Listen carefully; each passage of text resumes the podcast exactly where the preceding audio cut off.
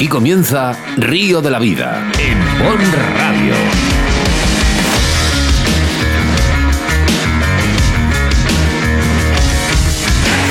Tu programa de pesca con Óscar Arratia y Sebastián Cuestas. Bienvenidos, bienvenidas a Río de la Vida, tu programa de pesca en Bon Radio y para todos los canales de Bon en España. 60 minutos nos separan para hablar de nuestra afición y en el que quiero comenzar a saludar a todos los oyentes que nos escuchan también en Reino Unido, Suiza, Estados Unidos, Francia, Argentina, Chile, Italia y Colombia, ya sea a través de Facebook o en directo a través de bomradio.com, donde también puedes encontrar este podcast. Me presento, mi nombre es Oscar Ratia y a mi lado, como siempre, el capitán de a bordo, Sebastián Cuestas. Buenos días, Sebas. Buenos días, buenas a todos, somos Río de la Vida. ¿Os gusta la pesca? ¿Os gusta el mundo relacionado con la naturaleza? Pues este es vuestro programa perfecto, emitiendo en directo a través de las ondas de la radio Bomb Radio y a través de nuestro Facebook Live. Solo tienes que dar al play y es aquí cuando comienza todo. Muchas gracias por confiar en nosotros y hacer posible que Río de la Vida sea el programa de pesca más escuchado a nivel nacional y, como no, internacional, Oscar, ¿no? Por supuesto que sí, es el único programa ¿eh? especializado en pesca y solo aquí en Mon Radio lo vas a encontrar. Así que bueno, da comienzo un programa más de Río de la Vida.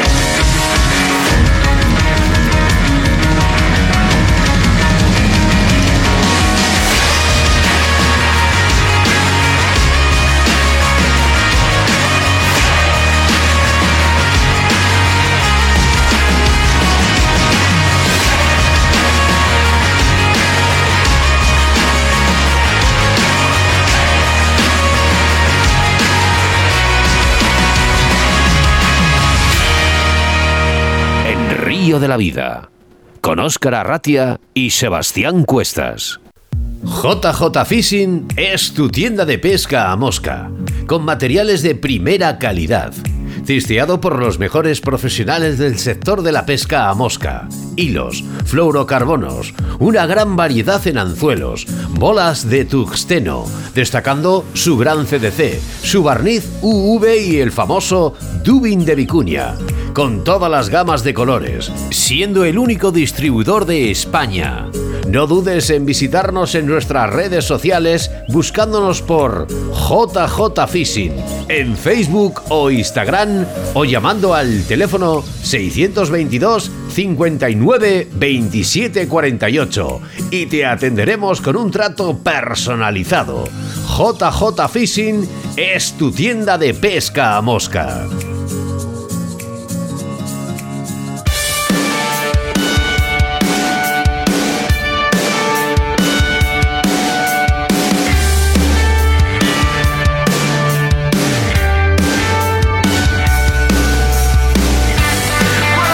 Programa 149 y 271 ediciones en el que, bueno, pues será muy completo en el día de hoy con la situación de embalses y caudales con Sebastián Cuestas haciendo referencia a vuestros mensajes, como por ejemplo el mensaje de Francisco de Puebla de Montalbán, en Toledo, y nos pedía información del embalse de Cazalejas.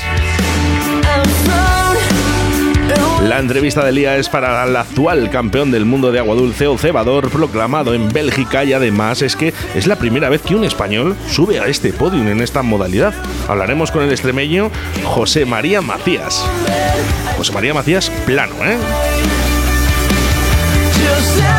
Y como no, damos paso a nuestro patrocinador de este día de hoy, que es JJ Fishing, que además vamos a sortear dos, dos tickets para esta cesta navideña. Sí, vamos a sortear esos dos tickets que ya, por cierto, han sido premiados otras dos personas. ¿Dos mujeres? Sí, mira, ha sido Raquel Tejedor y María Patrocinio Villa. Oye, pues más que disfrutar y sobre todo que os toque, ¿eh? que os toque, que esto es bueno. Bueno, ¿por qué? Porque JJ Fishing es tu tienda de pesca mosca, con materiales de primerísima calidad, testeado por los mejores profesionales y es que tiene moscas, hilos, fluorocarbonos, gran variedad de anzuelos, bolas de tusteno, destacando, como no, su gran CDC, su barniz V y el famoso Dubin de Vicuña. Vaya nifas, eh, que salen con esto, eh.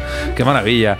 No dudes en visitar sus redes sociales, buscándoles por JJ Fishing en Facebook o Instagram o llamándoles a su teléfono de contacto, que es el 622 59 27 48 y, como no, te atenderán con un trato personalizado. Bueno, pues muy atento, ¿eh? muy atento a las redes en JJ Fishing, como no, en Río de la Vida, porque vamos a soltar esos dos, esos dos tickets ¿eh? valorados en 10 euros cada uno, pero la cesta vale muchísimo más de 1000 euros.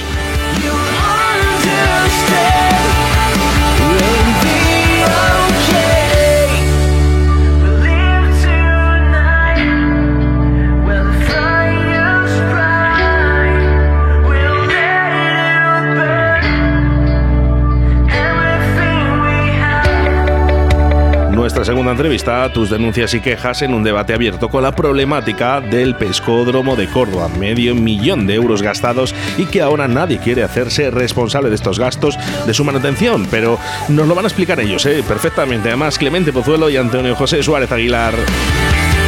Y nos vamos con los colaboradores, los habituales Cañas, Dragalera Alta, la Autovía del Pescador, JJ Fishing Moscas de León, Torno, Rock, Riverfly y Fosray.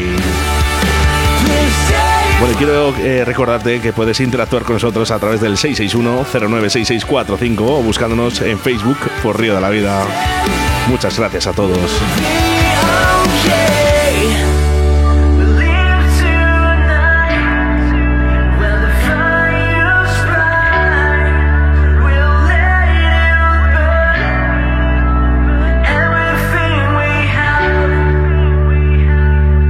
Río de la Vida, tu programa de pesca en Bon Radio. En Río de la Vida, la información de caudales y embalses con Sebastián Cuestas.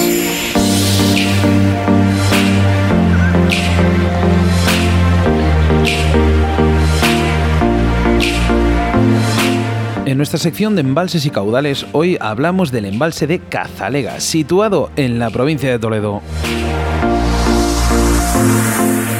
Cazalega, situado sobre el río Alberche, es un accesible embalse situado en el entorno de Talavera de la Reina, muy visitado tanto por pescadores como por bañistas y otros excursionistas.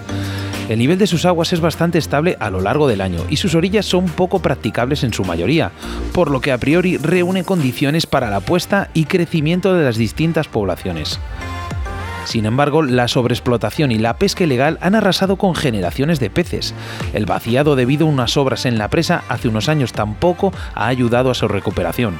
Además, la cantidad de desperdicios que adornan las orillas, hemos dicho adornas por no poner otra palabra, dan una imagen realmente triste en el embalse.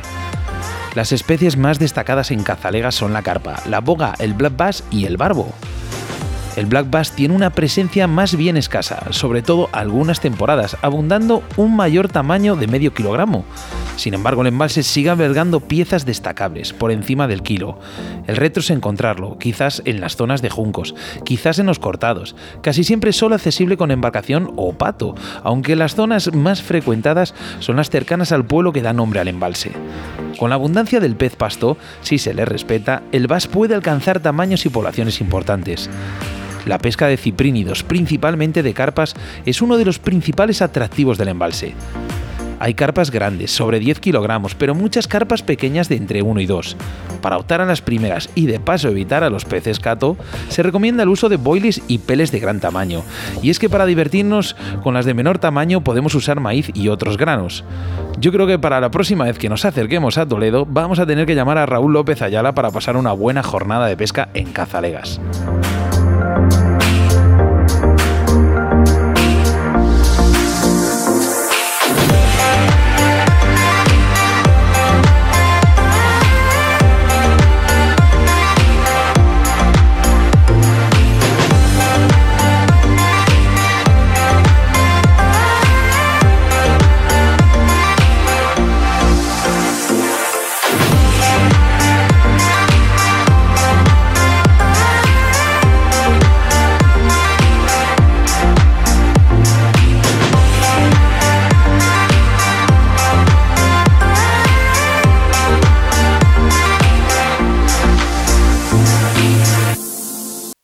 Síguenos a través de Facebook, Río de la Vida. En Río de la Vida te ofrecemos nuestro invitado del día.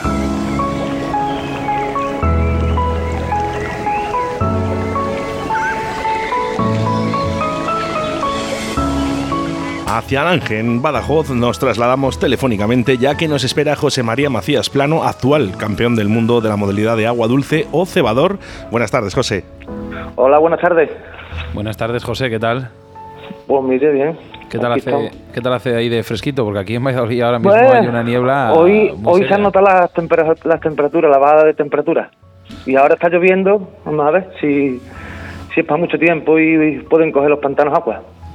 Bueno, lo primero, darte la enhorabuena por doble motivo, además, campeón del mundo de esta modalidad de agua dulce y por ser el primer español en conseguirlo y además fuera de nuestro país, en Bélgica. Enhorabuena. Muchas gracias, muchas gracias. La verdad que sí, que es un privilegio haber sido el primer español en conseguir la medalla de oro y, y un honor para mí.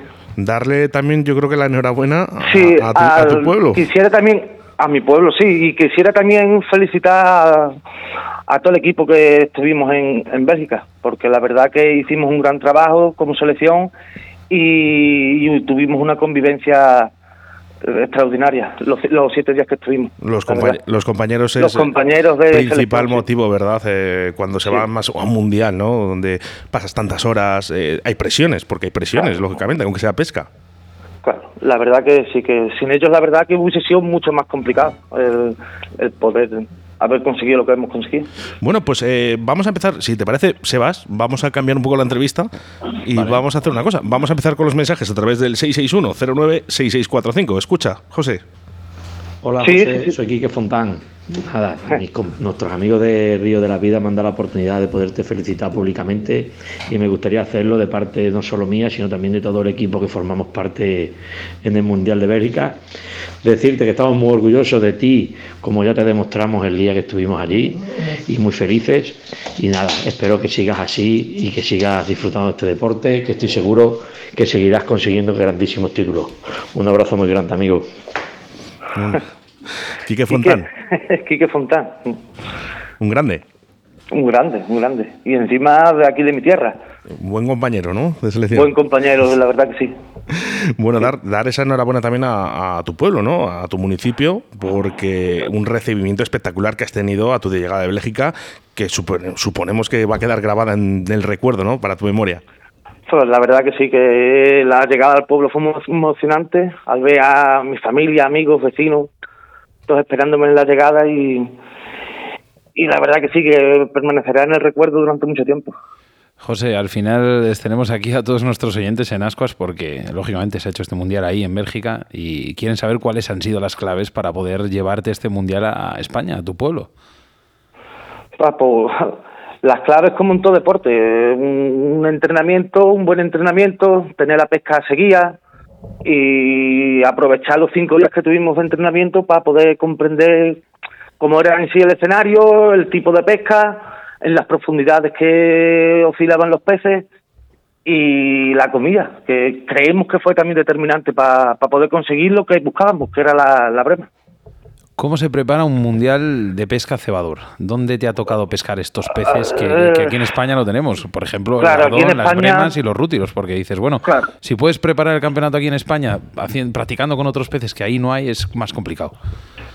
Aquí en España, lo que es practicar esa pesca con ese tipo de pez es muy difícil la verdad, porque es que no los tiene. Entonces, pues sí es verdad que hoy en día pues hay eh, con las redes sociales, en Facebook, en vídeos de YouTube, ves, ves y te orientas más o menos en, en lo que son los montajes, en, el tipo de montaje que, que realizan en esos países, en esos escenarios. Y claro, preguntas a compañeros que han pescado ese tipo de pez, te dicen que son picas muy sensibles, que tal, y yo particularmente eh, lo que decidí este verano es pescar con el montaje que iba a pescar allí, más o menos, mm, por la orientación que me habían dado en, en vídeos y, y tal que había visto yo por, por las redes sociales. Entonces estuve todo el verano pescando con el con el alargador del cebador, con el que aquí le llamamos potencia, para más que nada para familiarizarme con, con él, ¿no? Para el tema del lance, los enredos y tener más o menos una práctica de lo que era el montaje. Pero luego no sabíamos concretamente con qué, qué tipo de, de montaje íbamos a utilizar allí. Qué difícil. Eh, gracias a Internet, ¿no? Entonces, me estás comentando un poquito, ¿no? Porque sí, en, parte, en parte sí, porque, claro, al no tener ese tipo de P, pero bueno, los montajes, pues, mm, sí se los ven, ¿no? Si los ven, los explican los, los grandes de la pesca, ¿no? Como son los ingleses y, y tal. Y bueno, bueno, pues mira, muchas veces que criticamos ¿no? Eh, estas acciones ¿no? a través de Internet y tal, esta vez eh, ha servido bastante útil para la selección española eh, su llegada a Bélgica para saber cómo debería de afrontar este Mundial. sí que es verdad que, a ver, tiene que haber muchísimas diferencias entre, entre Extremadura y Bélgica. Claro, hay diferencia, claro. Claro, es que son peces distintos, son distintas las picadas, son distintas formas de comer de los peces. Aquí la pica se ve mucho mejor, salvo en algunos momentos que siempre pues, está el pez más delicado y tal, pero normalmente aquí tú una picada la ves, se ve bastante bien. Y allí, sin embargo, pues tienes que andar con, con trenzado para que sea la línea más rígida, para tú poder ver tener lo que es, eh, digamos, la puntera de la caña, pues sea más sensible y, claro, más difícil. Y pescar con, con anzuelos más bajos de lo normal, que suele que no suele usar aquí, en fin. ¿Qué cañas? ¿Qué cañas son las que ha usado José en este mundial? Pues cañas, eh, son cañas específicas de feeder, eh, las llamamos blandas, vamos, cañas más bien blandas, para pa eso, para pa cuidar el pez, para pa ver mejor las picadas. Luego yo, las cañas mías eran de acción parabólica y, y luego las medidas que usamos fueron en 360 y 390 porque teníamos teníamos una línea de algas que había que salvar y entonces pues con esas cañas era mucho más fácil mm, aparte de que te levantabas y tal pues salvarlas la 330 se nos quedaba más corta, aunque pescáramos en distancias más, más cortas. ¿La federación te os obligan, perdona José, la federación os obliga a utilizar algún tipo de cañas o medidas en, concreto? No, no, no, no, no, la federación no. No, es bueno, es, cada uno usa el material, el material cada uno el suyo. En este tipo de mundiales eh, se valora muchísimo la presencia del fluorocarbono. Eh, me supongo que bajaréis más los diámetros, os la jugaréis más. Háblanos un poquillo de ello. Sí, um, el tema del fluorocarbono no le dimos importancia.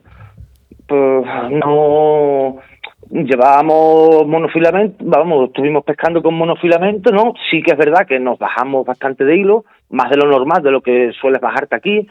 Eh, las medidas oscilaban entre, entre 0,10, 0,12, más bien alto para lo que creíamos que iba a ser. Pero es que tenía que ser así por el tema de cuando se enredaban los peces en las algas, que siempre tenías que esforzar un poquito más el pez.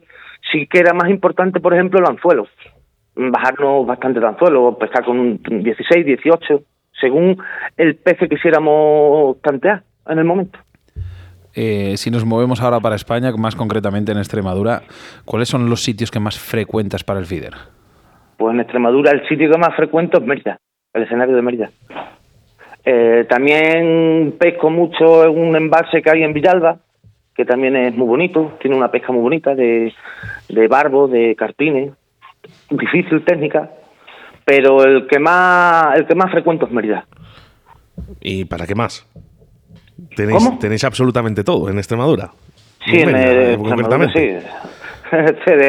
tenemos la meca, digamos, de lo que es la pesca. Digo, yo lo que no sé es cómo no se vienen los de Bélgica para acá, ¿no? Después de conocerlos, decir, oye, como, si vieran lo que tenemos aquí en pesca. La verdad que tenemos un grande. María mismamente este año ha cogido el Mundial de, de, de mayores de 55 años. Es, es, un escenario perfectamente preparado para hacer cualquier tipo de competición, tanto mundiales como la competición que quiera. Sí, completamente de acuerdo. Eh, sí que nos gustaría un poquito que hablara ¿no? nuestro campeón del mundo. Eh, yo no sé si te impresiona mucho cuando te dicen esto, eh, pero sí que me gustaría que nos comentaras un poquito las cantidades de cebado y cómo es la forma que José lo realiza en una jornada de pesca. ¿Cómo, cómo te preparas?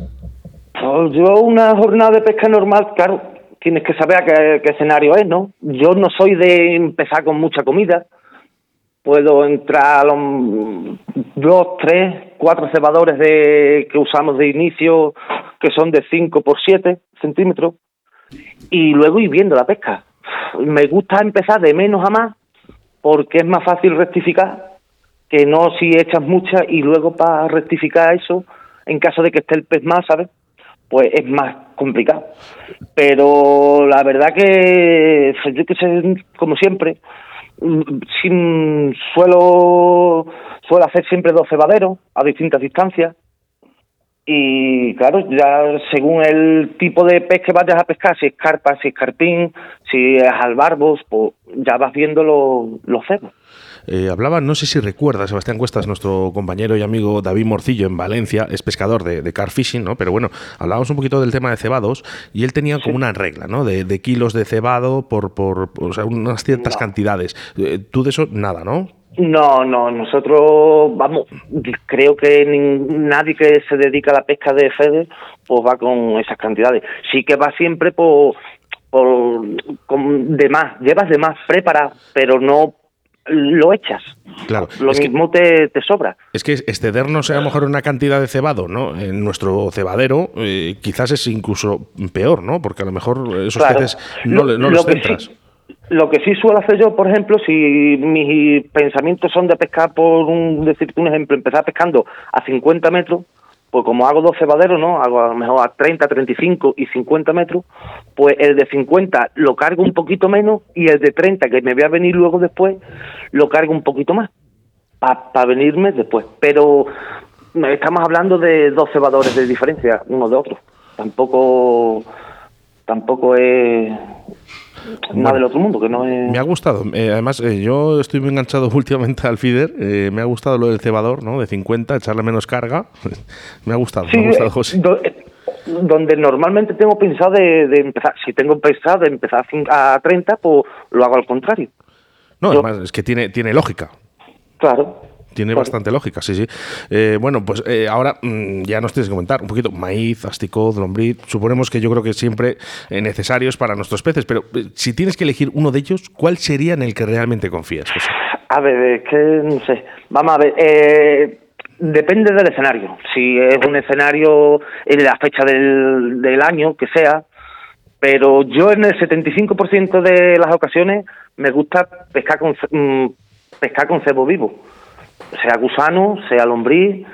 Mm, no sé, estoy más acostumbrado a, pescar con, con, el cebo, con tanto con gusano, sobre todo con gusano, que con, por ejemplo, maíz. Eh, pero claro, ya depende del escenario. Si es un escenario de, de carpa y, y tú has oído que el maíz va bien, pues ya es maíz. Pero si voy a voleo y, y no tengo nada en pensamiento ni nada, lo el 75% de las veces eh, gusano, cebo vivo. Eh, al final, José, esto es una pregunta que a mí me encanta porque, por ejemplo, eh, en el mundo de la, de la, pesca mosca, de las truchas, siempre estamos con, con, este tema, el grosor, el diámetro de los anzuelos. Nos comemos muchísimo la cabeza, eh, pecamos muchas veces de, de, utilizar diámetros excesivamente finos para que claven más, luego se nos abren. ¿Vosotros en, en, este, en esta modalidad os coméis tanto la cabeza con esto?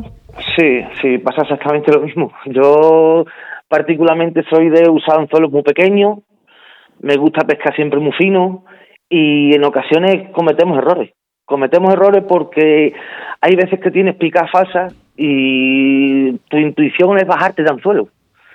Y, y es al contrario, porque el pez se lo entra en la boca, pero lo escupe. Entonces necesita un anzuelo más grande para poder agarrar. Pero mm, la primera intuición mía siempre bajarme de anzuelo pero hay veces que yo particularmente cometo ese error de, bajarme del suelo cuando lo que tenía era que haberme subido porque eh, si tienes picas muy constantes y las está fallando y tal, mm, el peces hay y el pez está comiendo. Pues lo que tienes que intentar es cogerlo de alguna forma. Y la lógica es la, la lógica es que te subas a anzuelos para que para que ese anzuelo coja carne. Oye, ¿y el diámetro de, del fluorocarbono o del monofilamento que uses, eh, la eh, ¿qué, depende, no? El, bajarle o, incluso decir, bueno, todo el mundo diría, bueno, veces más grandes, lógicamente, un diámetro más, más, más grueso, porque lógicamente tienes que poder con el pez, ¿no? Pero ¿en qué varía? ¿Qué diferencias hay? Porque ¿cuándo debemos de bajarlo?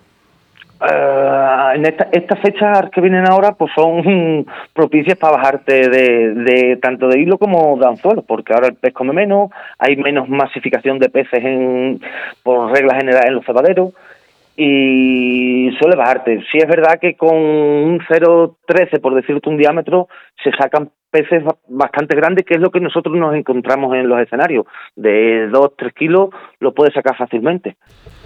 Pero si es verdad que el pez ahora come mm, come con menos cantidad, menos cantidad y sí que influye la hora de, de, elegir el diámetro para la pesca que vas a realizar en el momento. Sí que es verdad, José, que hemos tocado un tema eh, en bucle. Y digo en bucle porque ahora te voy a soltar otra. Eh, peces más esquivos, bajas diámetro, bajas también el tipo de, o sea, bajas, cambias el tipo de caña, te metes una caña más blanda, eh, sigues manteniendo la misma caña, cambias todo de golpe, o sea, es que es que esto es un mundo que a mí me encanta. Es un, es un mundo, un mundo. Eh, peces más esquivos, pues sí, la, la, lógica es bajarte de anzuelo, bajarte de, de hilo. Y, y claro, y al bajarte de hilo y al bajarte de anzuelo necesitas de pescar con cañas más, más blandas, que te trabajen mejor mm, esos diámetros que tú con los que tú estás pescando, lógicamente. Y, José, claro, me surge una duda y a uno de nuestros siguientes a través del 661-09-6645 eh, nos habla un poquito de esa distancia del bajo, ¿no? Que, ¿Qué depende, no? Si, si depende de esas corrientes, eh, si cuanto más corriente, más bajo, más largo o, más corto, si hay menos corrientes. Sí, eh, yo normalmente no, yo no estoy muy acostumbrada a pescar en corriente, por ejemplo, como en otros escenarios que hay más tiro, que hay más corriente, pero sí, y a peces más esquivos también suelen ponérsele, solemos ponerle bajos más largos, de hasta de un metro, un metro veinte, pero eso ya es cuestión de cómo tú vayas viendo la, eh, la situación de pesca. Mm, aparte de bajarte de hilos y de, bajarte de diámetros de hilos y de anzuelo, pues también solemos eso, alargar un poco más el, lo que es el bajo a la hora de, intentar coger peces ahora en este tiempo. Tuvimos que, que viene, que, que suelen alimentarse peor. Perdona, José. Eh, uno de nuestros entrevistados, hemos entrevistado muchísima gente en el feeder, es más una modalidad que teníamos que volver a tocarla porque nos encanta, nos gusta, la practicamos, más Oscar que yo, pero bueno, aquí en Valladolid lo tenemos a, pie de tiro, como quien dice. Eh, tocamos en una, digamos, un concepto con Fran Requejo, que era el hacer los cebadores caseros realmente eh, tú te metes en este mundo, te animas o confías en las marcas y dices, bueno, yo no me quiero meter en estas historias y tiro de lo seguro? Yo, vale, como todos cuando hemos empezado hemos hecho cebadores caseros y tal, pero luego te das cuenta que un cebador tampoco es nada del otro mundo, a no ser que vayas a pescar un sitio o necesites un tipo de cebador específico para para ese escenario, por ejemplo, tanto como si es un, lago artificial, como si es un río que lleva mucha corriente y necesitas en el, en el lago artificial de quitarle plomo, digamos, de quitarle peso, de reducirle peso, pues sí, te puedes hacer un cebador que a lo mejor no vas a encontrar en el mercado. Pero con la cantidad de, cebadores que hay en el mercado y la cantidad de modelos, creo, para mi punto de vista, que no es necesario hoy en día de, de fabricártelo tú, a, menos que, que quieras un cebador específico para un momento concreto. ¿Qué opinión tienes, José, sobre el flumino? El flumino. Pues yo realmente hemos, debatido tanto el tema del flumino que yo realmente mira mm, me han dicho los, los que lo han usado y los que lo usan y, y los que le, mm, les gusta hacer la pesca con flumino que, que funciona, que hay en escenario, que hay momentos concretos que funciona. Yo particularmente, a día de hoy, es que no lo he tocado, no lo he tocado. Tengo flumino, he usado algunas veces flumino cuando me he visto apurado, pero no le he visto nada en concreto. Pero eso yo particularmente. Fíjate, yo particularmente, a mí me han demostrado, o sea, un día, ¿eh? Ojo, un día me han demostrado que funciona. Que, sí, sí, sí. Ah, mm, Pero no lo sé realmente qué condiciones tiene que tener para que realmente esto sea en el tema de flumino no soy más de cebos naturales, de cebo natural, de un engodo, de un buen gusano, de una buena lombriz. Es que el flumino no lo toco, no a día de hoy no estoy puesto en el flumino. Eh, sé que esto va avanzando, que el flumino se está familiarizando con todos los pescadores y hay que aprenderlo, pero de momento no me he puesto a trabajarlo. Si tuvieses que elegir un momento de tu vida, una anécdota, yo qué sé, algo que te haya marcado en el sentimiento eh, o en tu memoria, ¿cuál elegirías? Momentos, fíjate, en el Mundial tendré momentos que recordar la verdad, y irán con el paso del tiempo, pues, los iré recordando con mucha más emoción. Pero si particularmente tengo que elegir un momento, sí, un momento, un campeonato, el, campeonato de Extremadura que gané, que me acompañaron mis dos hermanos, y el mirar para atrás y verlos a ellos detrás mía, apoyándome, pues eso la verdad que fue lo tengo muy grabado y en el último pesaje, eh, cuando mis hermanos se fueron a ver los pesos, eh, cuando venían para atrás, pues verlos de venir con, con el puño en alto para mí fue qué importante la familia. muy emocionante. Qué importante, la, qué importante la familia porque eh, pasáis tantas horas en el agua, eh, tan, poco recompensado, José, al final no nos vamos a, engañar, ¿no?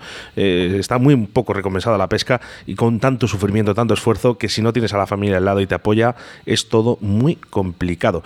es muy importante la familia, el apoyo de la familia, tanto de mujer como hermanos, como familia más allegadas, es muy importante. Bueno, nosotros es, que nosotros vamos en comuna, nosotros nos llevamos hasta el perro. Yo siempre, yo siempre que puedo también vamos juntos. Nosotros vamos en comuna, ¿eh? van los niños de Sebastián, que por cierto están por aquí hoy en los estudios de, de Bon Radio, aquí en Valladolid, y, bueno, pues eh, nuestro perrito Dam, eh, y vamos todos juntos con nuestras parejas también. Oye, por cierto, eh, sí que me encantaría que dijeras unas palabras al Ángel, ¿no? A, a, tu pueblo, en Badajoz a ¿qué le voy a decir? Que después del recibimiento que tuve, pues, pues que muchas gracias. Muchas gracias por todo, por aparte de ese mismo día, luego después es raro el día que no te cruzas con alguien y te lo recuerda o, o, o mismamente eh, por Facebook pues te felicitan. Muy agradecido, la verdad, al pueblo. Con ese recibimiento, cualquier día llega el alcalde y te pone una estatua. una estatua no. el nombre de una, estatua no creo, pero. O el, nombre de una calle. no estaría mal, oye. A mí, no estaría mal. A ver, bueno. te, haré ilusión por lo menos. Sí, claro. ¿Eh? Bueno, pues, no? eh, he de decir que David García Ferreras tiene, campeón del mundo de salmónidos, eh, tiene una, una calle a su nombre en el pueblo. Sí, no, no, hay varios pescadores pues que, bueno, que se les ha hecho ese, reconocimiento si está escuchando la entrevista de la alcaldesa, quién sabe. Lo mismo. pues, señora, está escuchando, me encuentro con, el nombre de una calle. Señora alcaldesa de Alange, en Badajoz, eh, si está escuchando ahora en estos momentos Bon Radio, darle los buenos días eh, y decirle que, bueno, pedimos esta calle para José María Macías Plano, que además es eh, el primer, el primer campeón que tenemos en el mundo de esta modalidad y en el cual te hemos querido dar la enhorabuena desde Río La Vida. Un fuerte abrazo muy, muy grande y espero volvernos a ver pronto, a reencontrarnos o por lo menos a través de las ondas de la radio. Seguramente. Muchas gracias por la entrevista. En Río de la Vida, con Óscar Arratia y Sebastián Cuestas. Envíanos un WhatsApp a Río de la Vida, Bon Radio, 661 09 6645.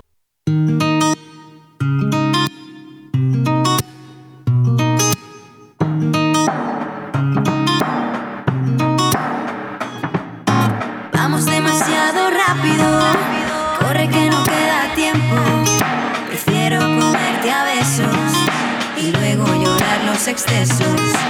Vamos demasiado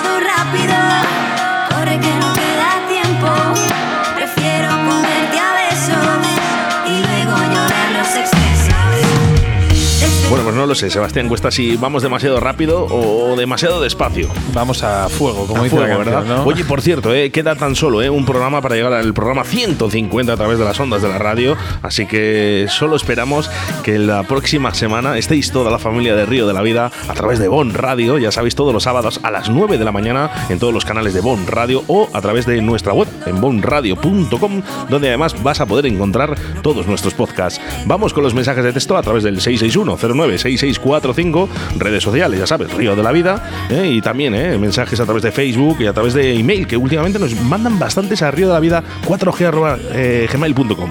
Pues sí, la verdad que bueno, se me llena, se me llena la boca de tantos, tantas palabras de halago porque es una maravilla. Recibimos todas las semanas muestras de cariño de nuestros oyentes, por ejemplo, gente de Sevilla, Madrid, Alicante, Murcia, Córdoba, Gerona, Burgos, Palencia. Podría estar aquí hasta mañana, pero cabe destacar que muchos de ellos viven fuera de España, gente de Latinoamérica, de Estambul, de Nigeria, de Rusia. Y es que es una maravilla, Oscar. Encantados de verdad de que estéis al otro lado de los altavoces todos los programas. Saludos a todos ellos, de verdad. Que no se nos olvide un solo saludo porque solamente el hecho de, escucharnos desde Nigeria es, brutal. Fijaros, eh, daros cuenta que eh, las mayores descargas que tiene Río de la Vida es en España, lógicamente, ¿no? Pero la segundo, el segundo país donde más descargas tiene, ¿sabes cuál es, Sebastián? Que no sé si te lo he dicho antes. Bueno, te lo digo, que no pasa nada. Rusia. No, es Estados Unidos. Estados Unidos. Estados Unidos. es que hay muchísima gente latina, latina ahí, es ¿Mm? normal. Bueno, pues muchísimas gracias. el, idioma más escuchado en Estados Unidos es el español, ¿eh? o sea, pues, pues ahí está, ahí está la clave, ¿no? De que también nos escuchen en Estados Unidos. Mira, por aquí nos escribían, hola chavales, vaya crack que nos habéis traído. Oye, qué maravilla entrevista. Ahora sí que sois un programa completo. Jajaja, ja, ja. un fuerte abrazo desde Orense Manuel. ¿Seguís haciendo camisetas de Río de la Vida? Me siguen mandando todavía esta pregunta. Pues estamos, estamos, con ello, con el tema de merchandising. Eh, ¿Para cuándo un programa de la pesca del CUP. Pues mira, eh, Miquel, ¿vale? Nos escribía desde Tarrasa. Pues yo creo que yo creo que sí que hemos hecho un, programa de esto, ¿no? Sí, sí, sí, sí. Eh, que busque, que busque. Porque yo creo que fue en Mérida, además. Sí, eh, eh, fíjate, nos escribió por aquí Azucena de Madrid. ¿Cuándo Car Madrid 2? no podemos decir nada. no, sinceramente, ni, ni que sí ni que no. No podemos decir nada. Mira, tenemos otro mensaje de Tasio en Barcelona. Vaya ilusión que me habéis hecho hablando de, de, esta, de esta modalidad que tanto me gusta. Muchas gracias por hacer un programa tan bueno. Os que os vaya genial y lo que te mereces, Tasio, es que a ti te vaya más que genial. Que nos escuches todos los días, que eso nos anima.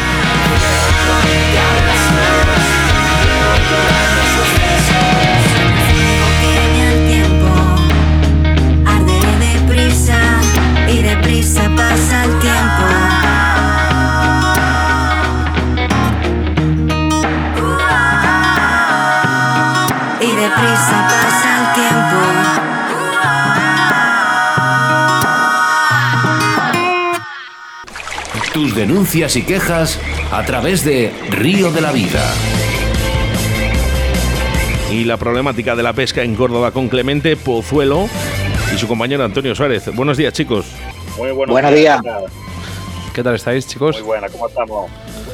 Bueno, vamos, pues tenemos que hablar, tenemos que hablar de un pescódromo que se ha construido en el año 2008 con la finalidad de la pesca de agua dulce que costó medio millón de euros. Sí, sí, han escuchado bien, medio millón de euros. Eh, contarnos un poquito esta situación, la que está sucediendo en estos momentos. Antonio, por ejemplo. Efectivamente. Efectivamente. Bueno, eh, Clemente. Te comento, si quieres, arranco un poco con el tema, Oscar. Sí. Eh, vamos a ver, por ponernos en contexto, ¿no?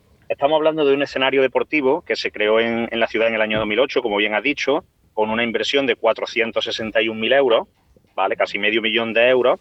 Y, un escenario deportivo pues muy cercano, bueno, en la misma ciudad, eh, en una zona de un polígono industrial, ¿no? En, la salida de la ciudad, y muy cercano, por lo tanto, y que en un principio pues se creó para la pesca al cubo, pesca de agua dulce. Eh, como sabemos, mm, eso requiere que haya cierta profundidad, porque claro, se pesca con, con, caña, sin, sin, carrete en este caso, ¿no? Y entonces es una pesca cercana a la orilla.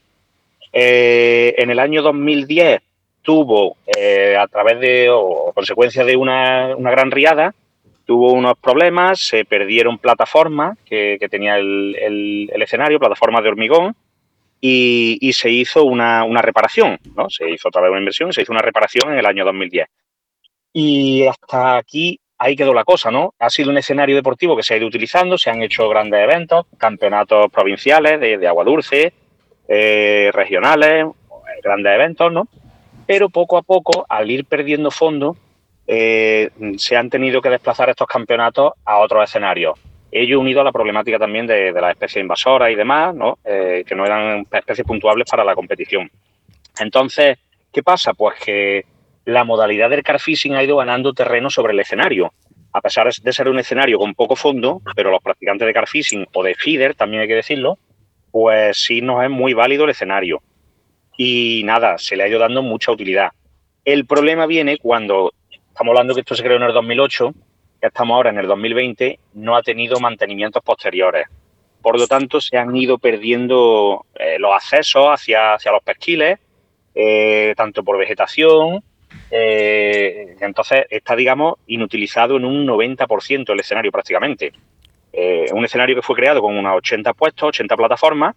Es cierto que en Carfishing no serían 80 puestos, serían menos, porque hay que guardar más distancia, pero está perdido el 90% del escenario porque, porque no, no hay acceso para, para practicar eh, la pesca.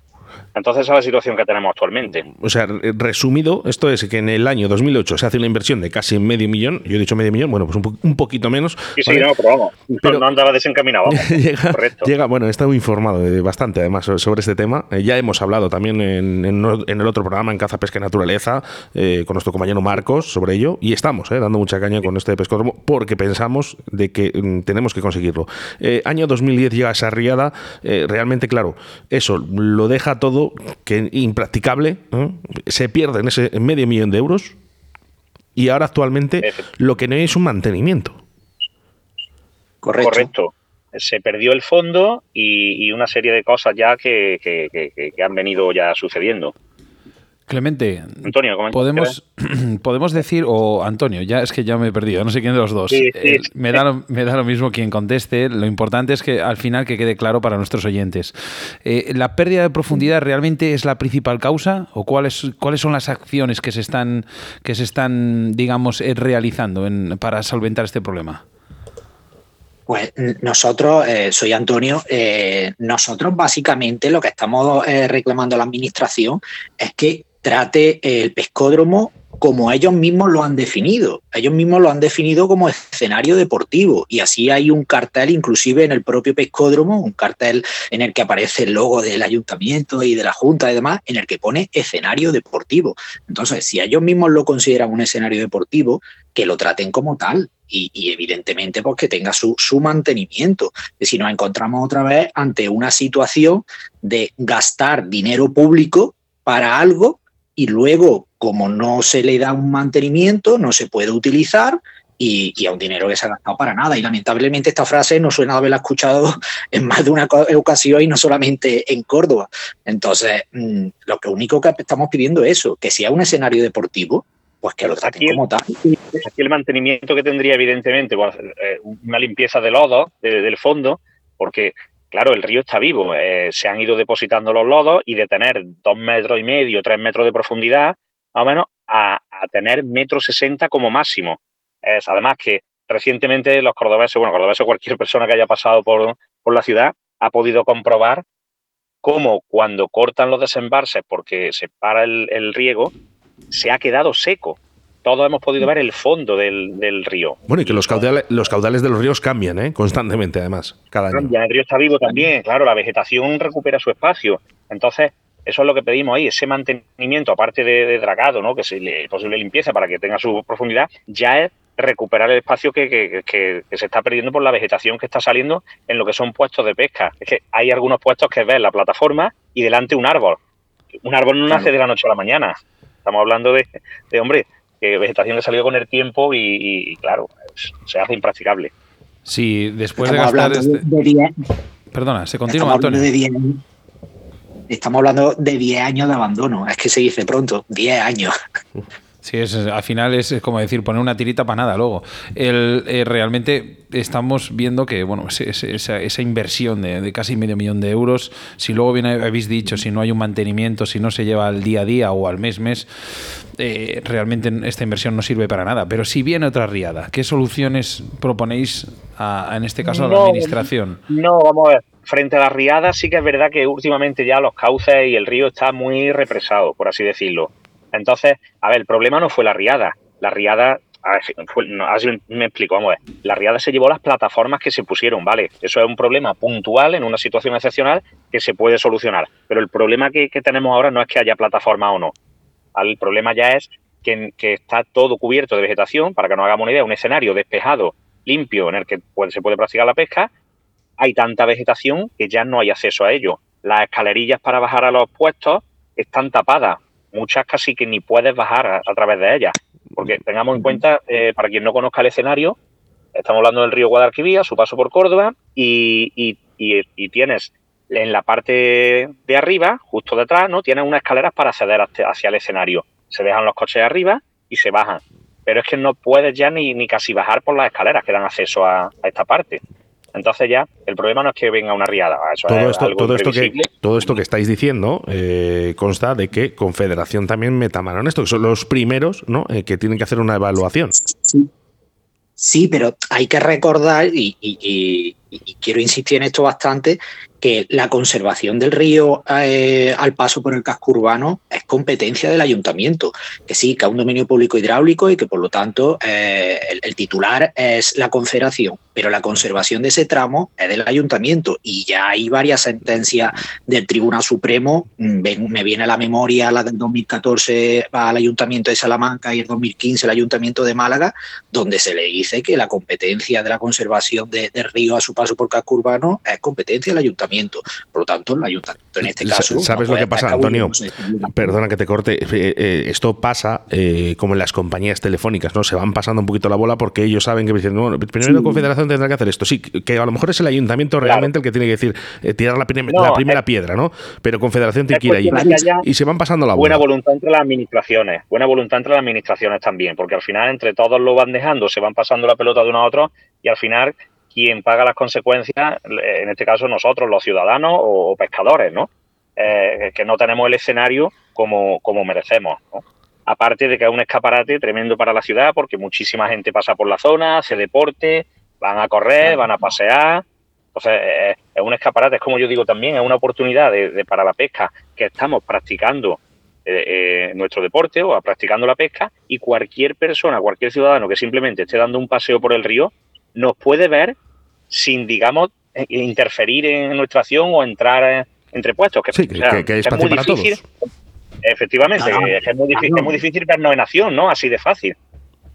Pero, pero además, sí, esta opinión mía propia de Antonio Suárez de que eh, se están pasando la bola una a otra porque nadie quiere tener ese gasto anual de mantenimiento del pescódromo. Pero es que lo que no se dan cuenta es que el pescódromo puede ser una fuente de ingresos y que ese dinero que te gastas lo puede recuperar la, administración eh, por, eh, por, las distintas cosas que ha, que ha comentado Clemente.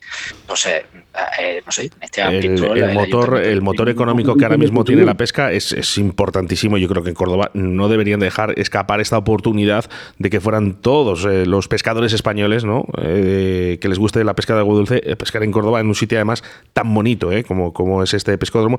Y por cierto, mm, supongo que esto es beneficio, lógicamente, para todos los pescadores. Lo primero, lo principal, somos los pescadores, lógicamente luego senderistas y gente que se quiere acercar al río, pero también la, gente que le gusta los concursos, eh, federación. Sí, ese mismo eh, hecho de albergar una competición, el dinero que se deja en, digamos, en esos días.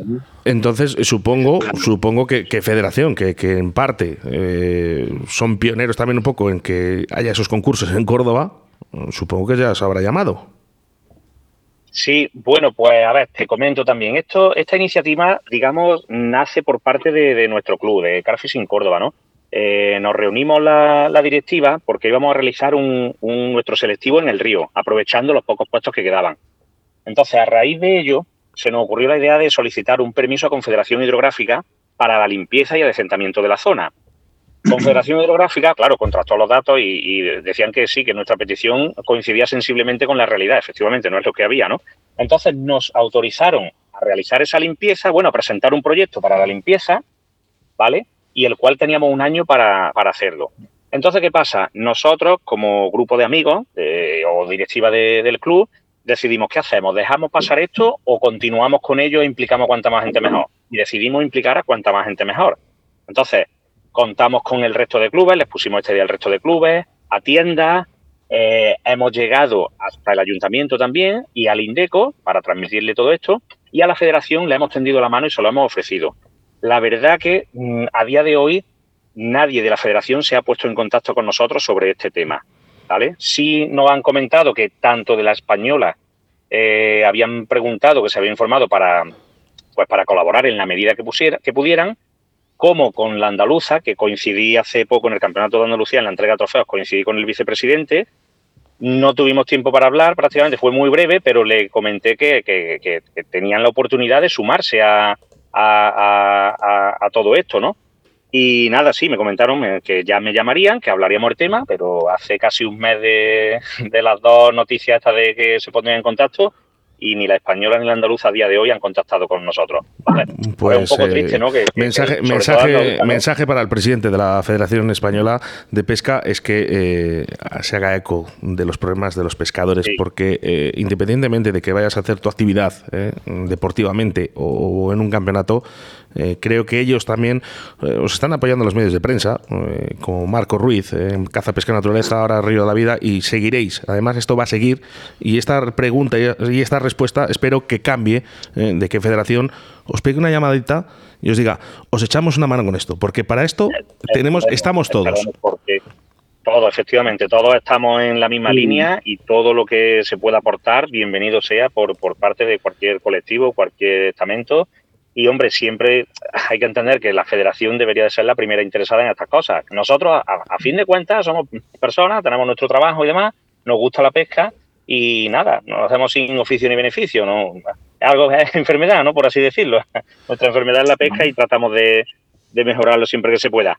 Pero sí que es verdad que se echa en falta ese apoyo y esa iniciativa, si, si pudiera ser incluso por parte de Federación. Aquí tenéis, mira, en Río de la Vida os abrimos los micros, Antonio, por ejemplo, para que lo cuentes tú, pedir lo que queráis, eh, comentar lo que queráis, qué ayudas necesitáis, qué soluciones, qué puntos podemos marcar para otro programa, comentar lo que queráis porque es vuestro momento. Pues mira, eh, nosotros la verdad se dicha que cuando nos aventuramos a esto, eh, la, las sensaciones iniciales fueron buenas. Eh, buenas. Nos, reunimos con, el INDE, con el Instituto Municipal de Deportes de Córdoba y con el Ayuntamiento.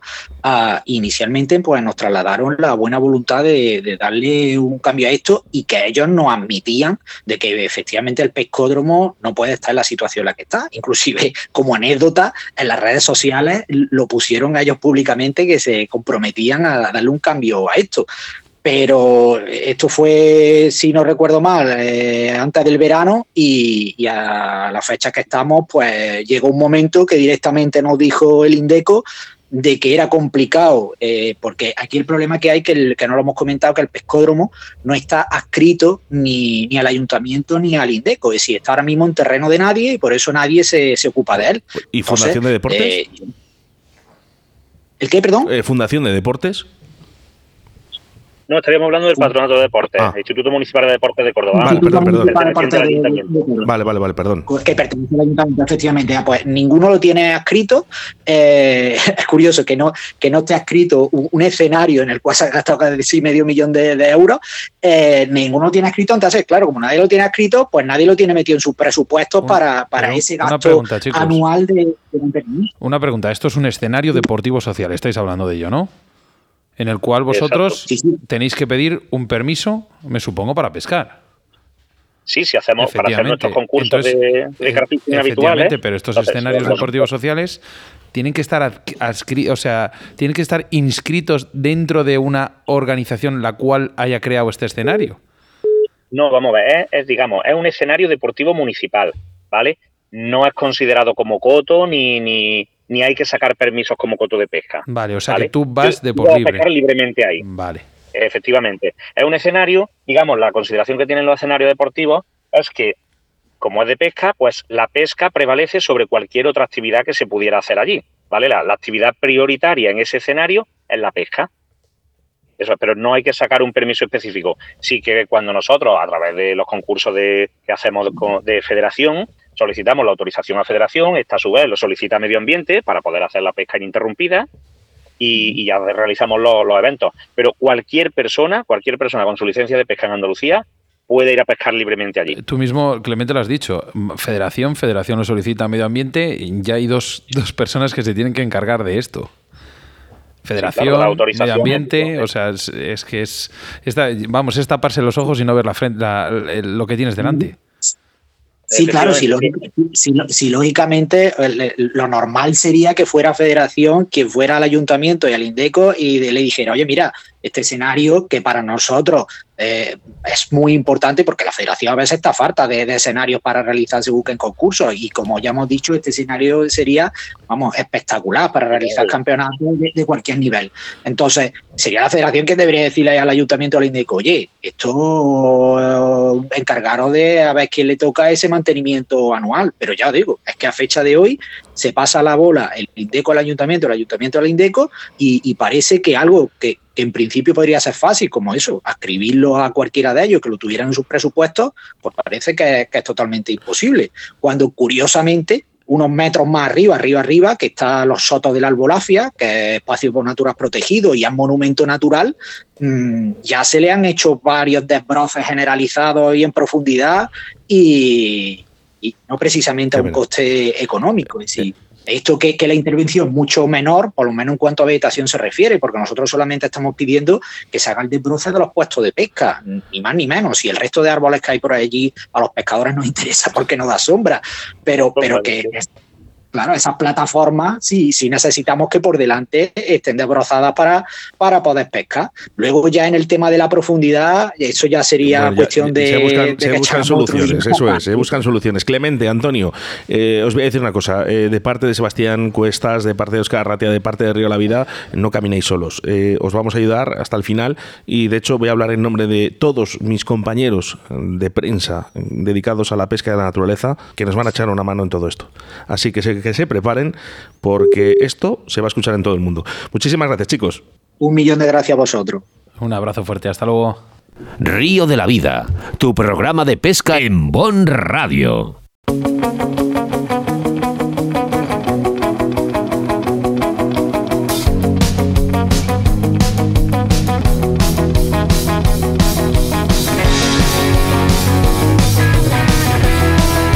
Aquí, un programa más de Río de la Vida. En Bon Radio, programa 149 y acercándonos a ese número, ese 150, un número más que bonito para que podamos disfrutar todos juntos de nuestra afición que es la pesca. Entrevistas para José María Macías Plano, campeón del mundo de cebador y la problemática del pescódromo de Córdoba. Así que ahora tan solo tendrás que esperar 167 horas más o 10.020 minutos para volvernos a reencontrar a través de las ondas de la radio. Pues sí, reencontrarnos con las ondas de la radio y reencontrarnos aquí con dos peques que tenemos aquí a la derecha. Leire, Pablo, Pablo, Leire, ¿qué tal chicos? Bien. qué habéis estado escuchando hoy? ¿Qué hemos hecho? De la vida. Hemos ido a Río de la Vida. qué maravilla. Oye, pues hoy han sido unos espectadores de lujo que hemos tenido aquí en el programa, Oscar. Qué bien se ha portado, qué bien se ha portado y cómo les gusta la pesca. Además, nuestra pequeña pescadora Leire, nuestro pequeño pescador Pablo, ¿eh? Eh, todos en común. No, no, somos eh, transparentes, como siempre lo hemos dicho aquí en Río de la Vida. Somos familiares, son los hijos de Sebastián Cuestas, preciosos. son como mis niños también, ¿no? Porque les he visto crecer y les quiero un montón. Así que nada, ellos también nos acompañan. Bueno, te recordamos que si te has perdido algún programa más, si quieres volver a escucharlo, puedes hacer a través del podcast, a través de bonradio.com. Así que Sebastián Cuestas, nada más que decir, ¿no? Sí, bueno, quiero decir que, nada de esto sería posible sin, como siempre digo, me llamáis, me llamaréis pesado, pero nuestros invitados, patrocinadores y sobre todo queridos oyentes, queridos oyentes, porque es que me alegráis los oídos, la vista, la vista sobre todo cuando leo esos emails, esos WhatsApps, esos mensajes de texto que realmente hacen que tiremos para adelante en estos. Saludos de quien te habla, Oscar Ratia, acompañado, como no, de mi compañero y amigo hasta la próxima semana. chicos. Decir. Adiós. Adiós.